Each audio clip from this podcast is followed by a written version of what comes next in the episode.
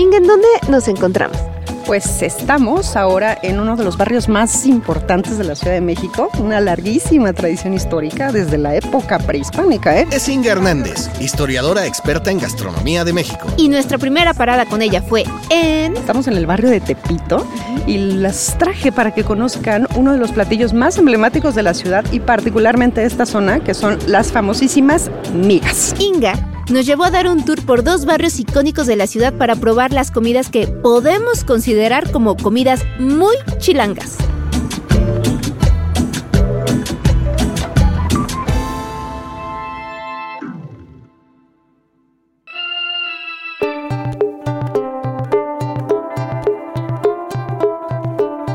¿Sabes qué son las migas y cómo y dónde surgieron? ¿Conoces otras comidas típicamente chilangas? ¿Sabes dónde puedes encontrar unos caldos muy chilangos las 24 horas al día? Aquí te lo vamos a contar. Yo soy Ote del Pino. Y yo soy Javier Bravo. Bienvenidas y bienvenidos a Ruta Didi. Iniciemos nuestro recorrido. Esta vez desde el emblemático barrio de Tepito de la colonia Morelos. Migas para mis amigas, por favor.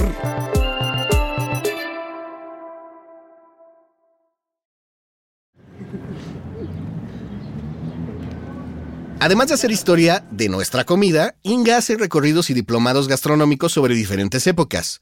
Lleva a sus estudiantes a los mercados, siguen y trabajan recetas antiguas para conocer los sabores de siglos pasados.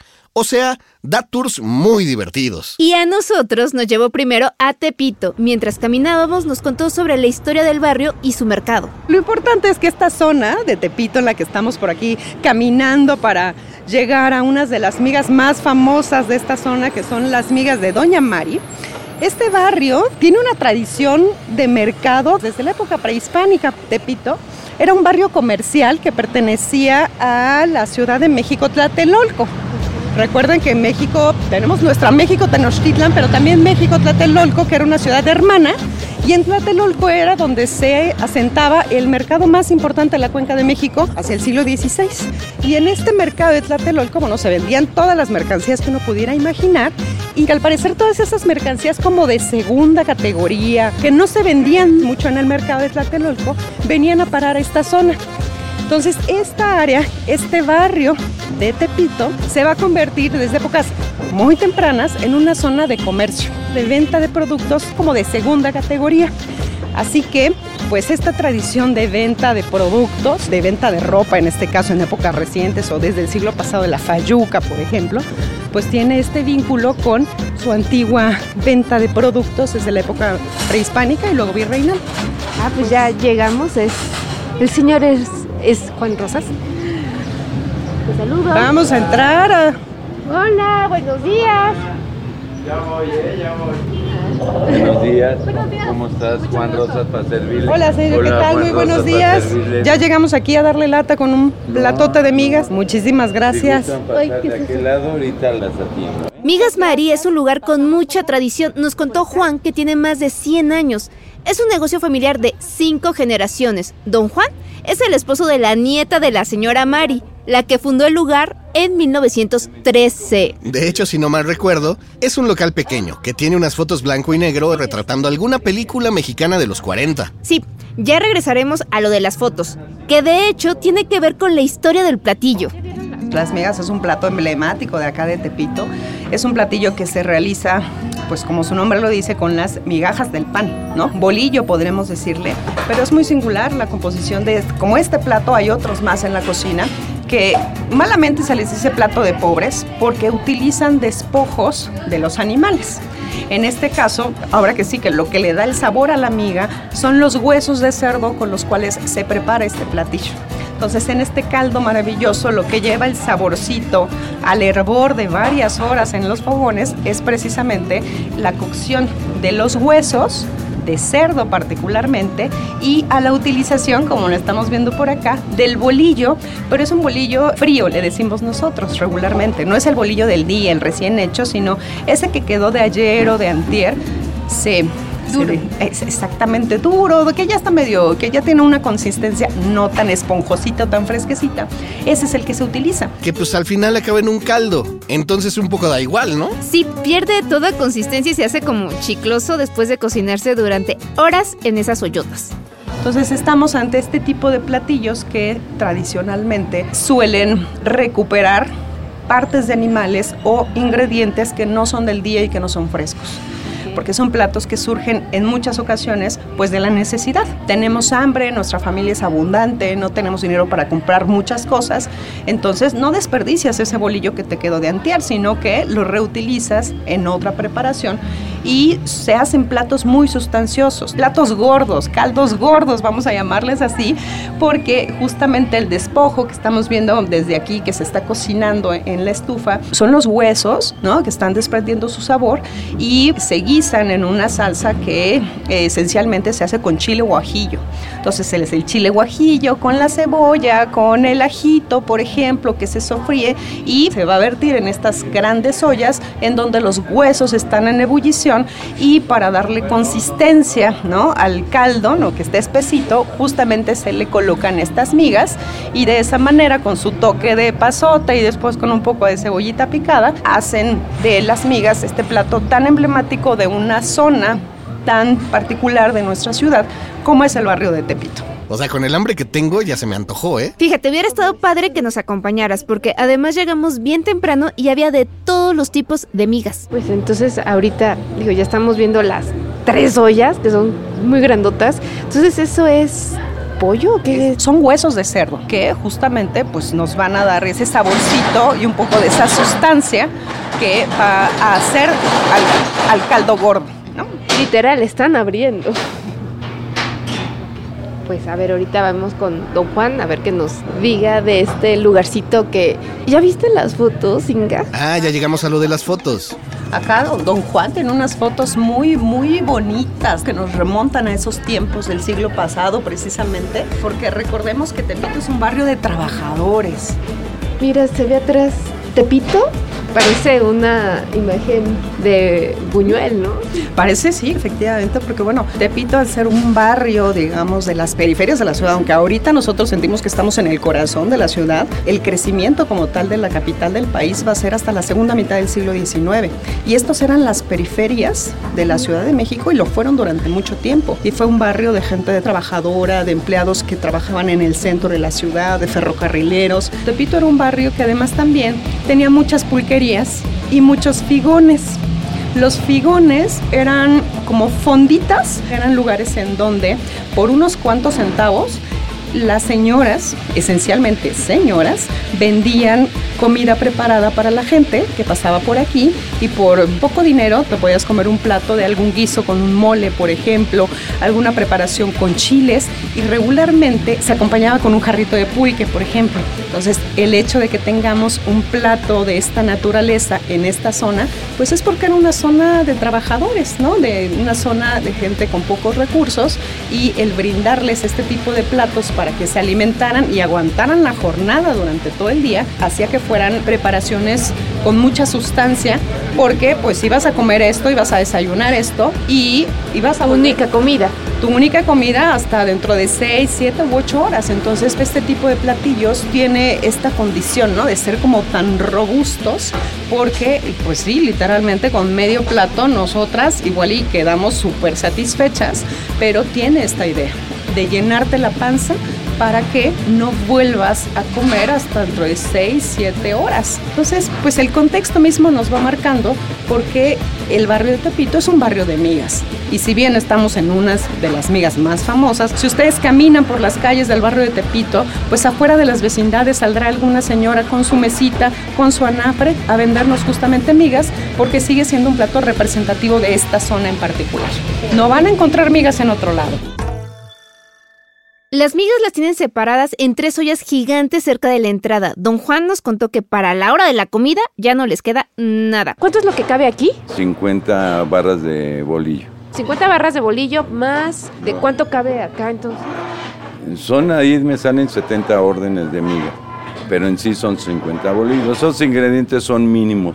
Realmente el huevo, el chile, el ajo, la cebolla, todo eso es mínimo, pero realmente ya la medida pues ya la tenemos, ya ahí no tiene que fallar la receta. Ya me imagino cómo debe sentirse empezar el día desayunando un caldo con todo el poder de 50 bolillos. Sí, por eso es un caldo energético para durar todo el día. Regularmente las personas las comían cuando salían a trabajar a las 6 de la mañana, 5 de la mañana. Como es un caldo energético realmente, entonces empezaban los ayateros, la gente de los puestos empezaban a comer. Y es por eso que tienen un apodo Se especial. llaman vitamigas. ¿Y eso de allá que está cocinando qué es? Las vendemos nosotros de hueso, de longaniza y de huevo y solas. ¿El de huevo es el más común? Eh, no, la de longaniza es la original de las migas, De Doña Mari. de Doña Mari. Oiga, y ahorita aquí en Tepito, ¿quiénes vienen y a qué hora vienen? Porque vemos que sí son madrugadores. Bueno, la gente regularmente llega a las nueve, nueve y media, ya la gente ya empieza a llegar a consumir con nosotros. Y las migas solamente se dan aquí. En el barrio realmente porque aquí inician las migas. Oiga, hay algo muy bonito aquí que vemos unas fotos viejas. Platíquenos un poquito de eso. Mire, eh, la abuelita de mi esposa, en paz descanse Mari, la niña que está allí de dos años con mi cuñado, aquí en la calle de Caridad, La calle donde están las migas Mari. pero era tierra y puestos todavía de lámina, de cartón y todo eso. Luego tenemos una de la película de Pedro Infante, comieron migas, ahí están los personajes comiendo sus migas, en nosotros los pobres, ahí está eso. Y esa fotografía se la dieron a mi suegro y se mandó a hacer en grande. Wow, de todo se aprende un poco de cultura general. Ahora ya también sabemos qué están comiendo en esa película, porque en el episodio del Salón Los Ángeles también nos enteramos cómo se llama el atuendo de Pedro Infante. O de ándale. ¡Pepe el Toro es inocente! ¿Tendrán el mismo sabor que en aquel entonces? Yo creo que sí, porque Juan nos dijo que siempre han seguido la misma receta desde 1913. Oiga, ¿a qué saben las migas? ¿Cómo me describiría ese sabor? Es un sabor especial, porque la textura como los aromas los percibe uno inmediatamente y a la hora de estarlo comiendo se conjugan todos los sabores. A la hora que está tomando la cuchara para deleitar, en ese momento le sabe al ajo, le sabe a la cebolla, le sabe al epazote, le sabe al chilo rojo, le sabe al bolillo. Es un conjunto de sabores lo que conlleva la- las migas ¿Llenador? demasiado. Aparte de eso, si la gente se les cobra su platillo, nosotros si gustan más, con todo gusto se les da más. O sea, ¿hay refil? Sí, claro. Refin, exactamente, tanto para el café de olla como para las migas. Oiga, ¿en cuánto sale un plato? Un plato de migas valen 70 pesos de hueso, 60 de longaniza y la solita 50. Exactamente en dónde se encuentran para que los vengan a conocer. Sí, eh, estamos ubicados en la Avenida del Trabajo, esquina Caridad, frente a la estatua de Morelos. En marzo, Didi Podcast tiene una sorpresa para ti. Escucha los episodios cada miércoles y viernes para que descubras las pistas y consigas una invitación a un evento exclusivo este 22 de marzo, un tanque de gasolina o participar en uno de nuestros episodios. Solo responde a la pregunta, ¿en dónde encontramos las estampas de Ronaldo y Messi y en qué episodio fue? Estaremos esperando tu respuesta en el Centro de Conductores Varsovia de la Ciudad de México este jueves 16 de marzo de 12 a 1 pm. O envíala por WhatsApp al 55 73 35 68 86 y te responderemos de inmediato. ¿Y de ahí para dónde se fueron? A otra colonia muy tradicional de la ciudad. Eh, ¿A dónde nos traes? Pues ahora nos venimos a la colonia Roma para probar unos maravillosos caldos de gallina. Venimos a un lugar que se llama Los Dos Carnales. Hola, ¿qué tal? Buenos días. ¿Qué es esto que tenemos aquí? Caldo de gallina. A ver, ¿qué trae? El caldo de gallina aquí incluye lo que viene siendo la pieza de que sea de su agrado. En este caso tenemos pierna, muslo, pechuga, ala, guacal, rabadilla, lo que viene siendo la víscera, que son mollejas, hígados y patitas. Los Dos Carnales es un localito en Aguascalientes, en la colonia Roma, una calle bastante tranquila. En el local hay mesitas afuera para comer al aire libre y entrando al fondo está la barra con los caldos. Allí nos atendió Servando. Oye, y aquí veo una gran hoyota. ¿Qué trae esa hoyota? Aquí se cuece la gallina, se deja un tiempo aproximado de 3 a 4 horas cociéndose de allá, se saca y aquí es donde se prepara y se le da el sabor. ¿Qué trae para dar? Es el sazón, ¿no? Sería. Eh, sí, ahora sí que aquí se, adentro se le incluye el garbanzo para que suelte el sabor. Eh, aquí lleva lo que viene siendo los ingredientes, que viene siendo cebolla, como pueden ver aquí, lleva un poro, lleva ajos, hierbabuena y un poco de apio. Eh, Eso viene siendo lo que le ayuda al caldo que le dé un buen sabor. ¿Y cuál es la diferencia entre caldo de gallina y caldo de pollo? Yo me preguntaba lo mismo. ¿Cómo es esa carne? Eh, la gallina es un poco más dura que el pollo. El pollo se cose más rápido, es más blandita la carne. La gallina es un poco más dura. Le digo que para cocerse lleva un proceso aproximadamente de 3 a 4 horas con el fuego a todo lo que da. Debe tener mucho mayor sabor entonces, ¿no? Sí, es como un caldo de pollo pero más fuerte y llenador. Y espérate, lo mejor. ¿Ustedes están 24 horas? 24 horas para servirle aquí todos los días del año. Ok, perfecto. Muchas gracias. ¿Cómo ves esto, Inga? Está genial, ya, estoy salivando, viendo la olla del caldo y también, bien interesante, cuando vamos a probar los caldos de gallina, todas estas cositas adicionales que nos ponen, ¿no? Los limoncitos, el chilito picado, por si quieres un picor adicional, las salsas, la salsa macha, que aquí tienen ellos en, en los dos carnales, estos chilitos de árbol tostaditos, para darle aún más sabor al caldo que vamos a probar, ¿no? Y lo que nos decía el joven es muy interesante, ¿no? ¿Qué pieza de la gallina quieres para dar gusto a todos los paladares? Y ¿no? nos estaba diciendo unas partes muy raras, ¿no? Claro, desde las mollejas y las patitas, pasando por la pechuga, pues acuérdense que aquí se cocina la gallina completa, ¿no? No es como, ahora ya estamos como acostumbrados a pedir la pechuga sin hueso y sin piel, pero pues aquí lo que le da el sabor es justamente el poner las piezas completas para que suelten el sabor y podamos degustar estos manjares que recuperan el espíritu y la salud después de que nos echamos un platonón de caldo de gallina, pues mira, qué mejor manera. Y ya que estamos hablando de comida chilanga, sácame de una duda, Odette. ¿Por qué comemos todo con bolillo? Ah, pues es que es muy práctico. un pan muy nuestro además que hunde sus orígenes en el siglo XIX, también podemos degustar nuestro caldo de gallina con unas rebanadas de bolillo. O comernos los chilaquiles en un bolillo, o comernos la torta de tamal en un bolillo, porque también es práctico, si lo pensamos desde un punto así como práctico, ¿cómo es más fácil comerte un tamal? Pues cuando lo pones en un bolillo y te lo vas comiendo cuando te bajas de la estación del metrobús o del metro y caminas las dos cuadras que te separan a tu trabajo, ¿no? Entonces también es lo práctico de comernos las cosas en bolillo. Sí, o sea, hasta los chilaquiles. Claro, comerte un- el platito de chilaquiles que te venden en la esquina en lo que llegas a tu oficina, pues está más complicado con el tenedor o con la cucharita, pues mejor, más fácil, en un bolillo y así nos lo vamos comiendo para empezar nuestra jornada laboral. Guajolotas. También, por, por supuesto, ¿no? Las gua- los guajolocombos, ¿no? Como dicen ahora también, pero son formas de comer y son formas de llenarnos la panza de manera rápida, económica, para que podamos estar en nuestro trabajo las siguientes seis horas, por lo menos, hasta que podamos salir a comer. Así que, pues, son formas en las cuales, como chilangos trabajadores, pues se han encontrado las maneras para poder alimentarse y llenarse la panza durante las mañanas. Y algo que nos hace únicos a los chilangos Tenemos la virtud, la ventaja, la maravilla de que tenemos comida todos los días a todas horas. Cuando nosotros vamos a otros lugares hay que esperar a que dé la hora de la comida, pero aquí no. Aquí hay tamales, aquí hay tortas, aquí hay tacos, aquí hay caldos de gallina, es decir, todo el día somos una ciudad que siempre tiene comida lista para poder llenarnos la barriga. A las 3 de la mañana, a la 1 de la mañana, al mediodía, siempre hay algo que comer. Un conductor Didi, por ejemplo, sin problema. Claro que sí, por supuesto, a la hora que anden por ahí, los conductores van a encontrar siempre algo que comer. Y para todos los precios. Para todos los precios y para todos los gustos también. Así que es un mar de posibilidades la cocina chilanga.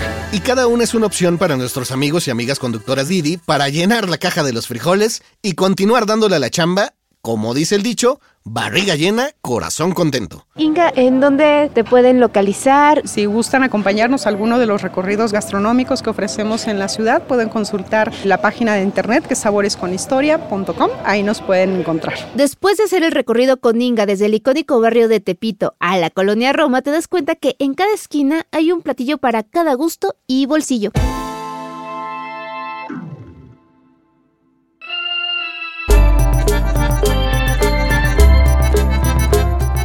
Esto fue Ruta Didi. Muchas gracias por escucharnos. Este episodio fue producido por Quisaya Estudios para Didi. Lucina Melesio es directora y productora ejecutiva. Ode del Pino y yo, Javier Bravo, estuvimos en los micrófonos y en la producción. El guion es de Lucina Melesio. Sara Carrillo es productora senior. El diseño sonoro y el tema musical son de Carlos Jorge García y Tiger Lab. Los ingenieros de grabación en el estudio fueron Manuel Vargas Mena, Gabriel Chávez y Mateo Pineda de Soundmob Studio. Por Didi, Marisa Hurtado es la encargada de comunicación en el sector de movilidad y Gerardo Arriola es analista de comunicación. Y para que conozcas las promociones vigentes de Didi y cheques términos y condiciones, entra a la página mexico.didiglobal.com. ¿Te gustó Ruta Didi? No olvides darle clic al botón de seguir en cualquier plataforma en la que te guste escuchar tus podcasts, porque estamos en todas y es gratis. Nos vemos la próxima semana. Bye.